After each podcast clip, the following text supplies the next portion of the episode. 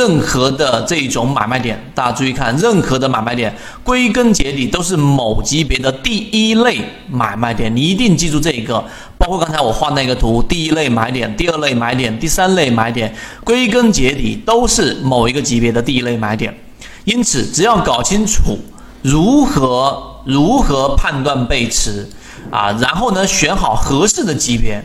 啊。这里面我顺便也提一下，今天有人问我说，一博老师。这个某某某股票，然后是不是达到了第一类的这个买点？我给的回复是你画给我看一看。然后呢，为什么？他说我不知道。我就大概觉得他连级别都没有选择好，没有这样的级别思维，其实就还不算入门，明白了吗？你一定要选好合适的级别，选好个股，然后再在这个级别里面的次级别去寻找第一类、第二类、第三类买卖点。这个过程是固化的，是没有任何的这种其他的选择的。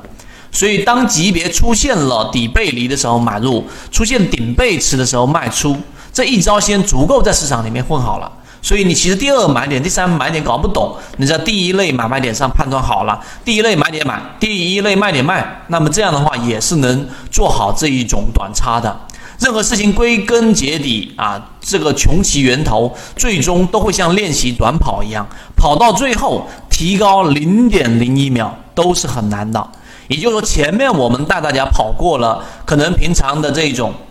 人是在走路，我带我们用择期缠论带着大家跑了起来。但是当你达到大家的这一种一定的水平之后，越往后提高就越难。所以呢，复杂程度和难度会越来越深。所以，如果大家一时间啃不下来，那么可以选择把握自己明白的操作方式和模式来进行操作。随着你的市场经验逐步逐步增多了，那么后面你会发现很多问题是在做着在理解的过程当中，逐渐逐渐有了我们所说的直觉，直觉啊这一个系统一，那么最后你就不失为一种学习的办法。所以，最好的方法就是实践。然后不是说要去做很多的推演，我们要花十八节课帮大家去理完整个我们所说的缠论，其实不容易的。或者我说我把很多的东西给它减掉了，因为做减法嘛，